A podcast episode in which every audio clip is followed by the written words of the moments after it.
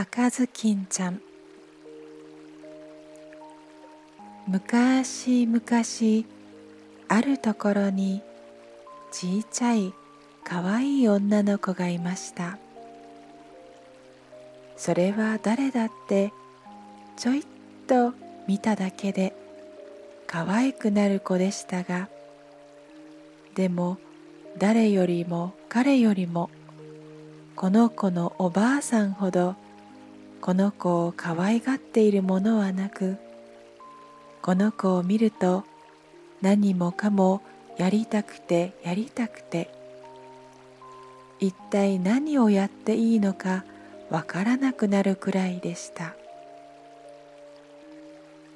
それである時おばあさんは赤いビロードでこの子に頭巾をこしらえてやりました。するとそれがまたこの子によく似合うのでもう他のものは何にもかぶらないと決めてしまいました。そこでこの子は赤ずきんちゃん赤ずきんちゃんとばかり呼ばれるようになりました。ある日お母さんはこの子を呼んで言いました。さあちょいといらっしゃい。赤ずきんちゃん。ここにお菓子が一つとぶどう酒が一瓶あります。これを赤ずきんちゃんおばあさんのところへ持っていらっしゃい。おばあさんはご病気で弱っていらっしゃるがこれをあげるときっと元気になるでしょう。それでは暑くならないうちにお出かけなさい。それから外へ出たら気をつけてお行儀よくしてね。やたらに知らない横道へ駆け出して行ったりなんかしないのですよ。そんなことをして転びでもしたらせっかくの瓶は壊れるしおばあさんにあげるものがなくなるからね。それからおばあさんのお部屋に入ったらまず「おはようございます」を言うのを忘れずにね。入るといきなりお部屋の中をキョロキョロ見回したりなんかしないでね。そんなことあたしちゃんとよくしてみせてよ。と赤ずきんちゃんはお母さんにそう言って指切りしました。ところでおばあさんのお家は村から半道離れた森の中にありました。赤ずきんちゃんが森に入りかけますと狼がひょっこり出てきましたでも赤ずきんちゃんは狼ってどんな悪い獣か知りませんでしたから怖いとも思いませんでした赤ずきんちゃんこんにちは。と狼は言いました。ありがとう、狼さん。大層早くからどちらへ？おばあちゃんのところへ行くのよ。前掛けの下に持ってるものはなに？お菓子にぶどう酒おばあさんご病気で弱っているでしょそれでお見舞いに持ってあげようと思って昨日お家で焼いたの。これでおばあさんしっかりなさるわ。おばあさんのお家はどこさ赤ずきんちゃん。これからまた八九丁も歩いてね。森の奥の奥で大きなカシの木が3本立っている。下のお家よ。お家の周りにくるみの生垣があるからすぐわかるわ。赤ずきんちゃんはこう教えました。狼は心の中で考えていました。若い柔らかそうな小娘。こいつは脂がのっておいしそうだ。ばあさまよりはずっと味がよかろう。ついでに両方一緒にばっくりやるのが肝心だ。そこで狼はしばらくの間赤ずきんちゃんと並んで歩きながらみちみちこう話しました。赤ずきんちゃんまあそこら中きれいに咲いている花をごらんなんだって方々を眺めてみないんだろうな。ほら小鳥があんなにいい声で歌っているのに赤ずきんちゃんなんだかまるで聞いていないようだな。学校へ行く時のようにむやみにせっせこせっせこと歩いているんだな。外は森の中がこんなに明るくて楽しいのに。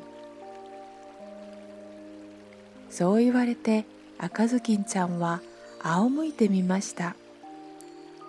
するとお日様の光が木と木の茂った中から漏れてこれがそこでもここでも楽しそうにダンスしていてどの木にもどの木にもきれいなお花がいっぱい咲いているのが目に入りました。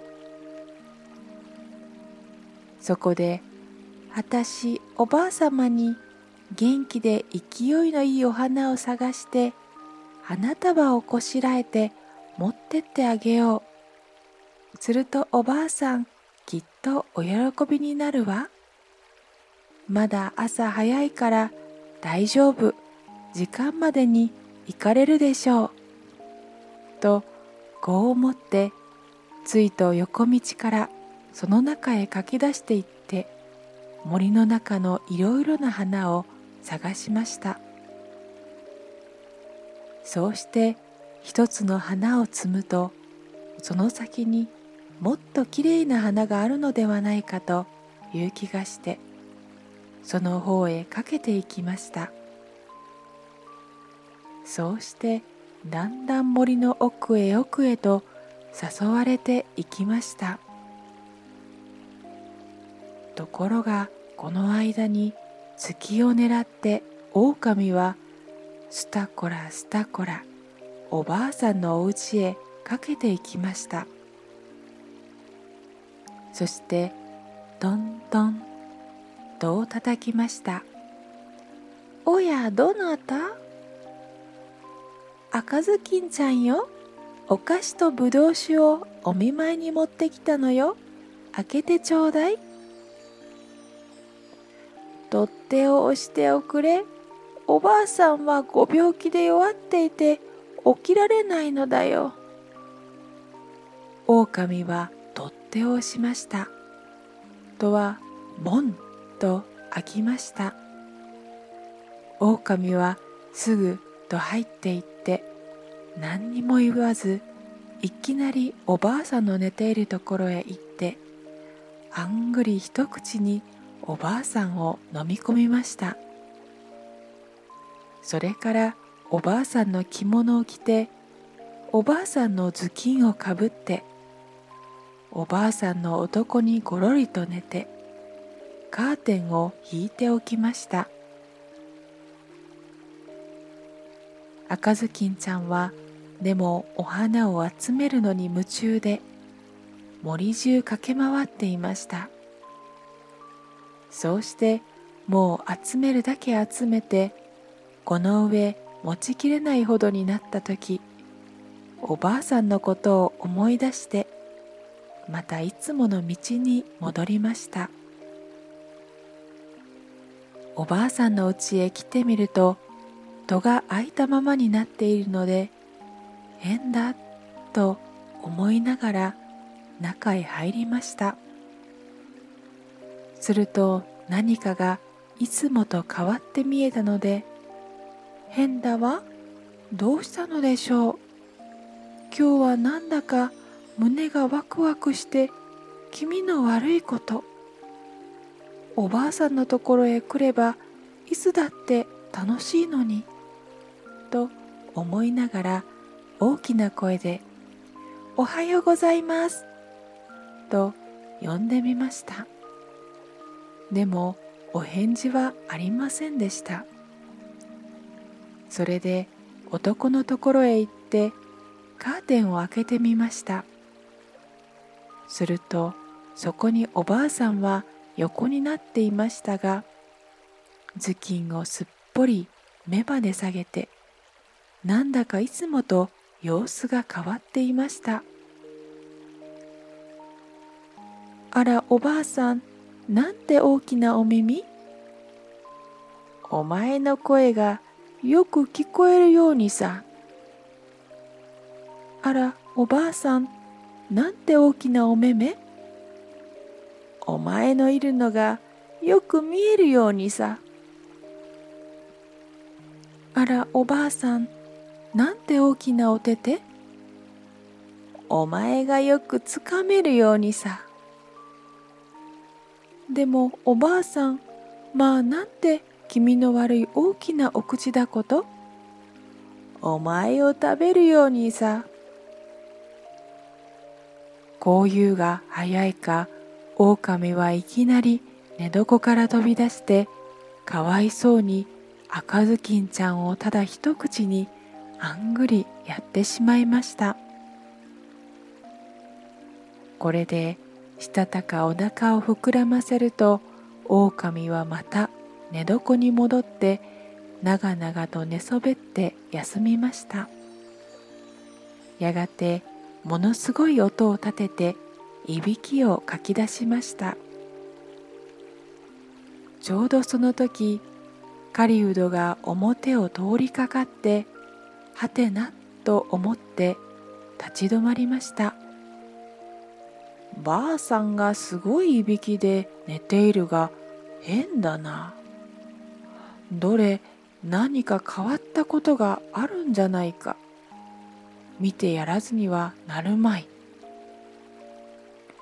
そこで中へ入ってみて寝床のところに行っていきますと狼が横になっていました。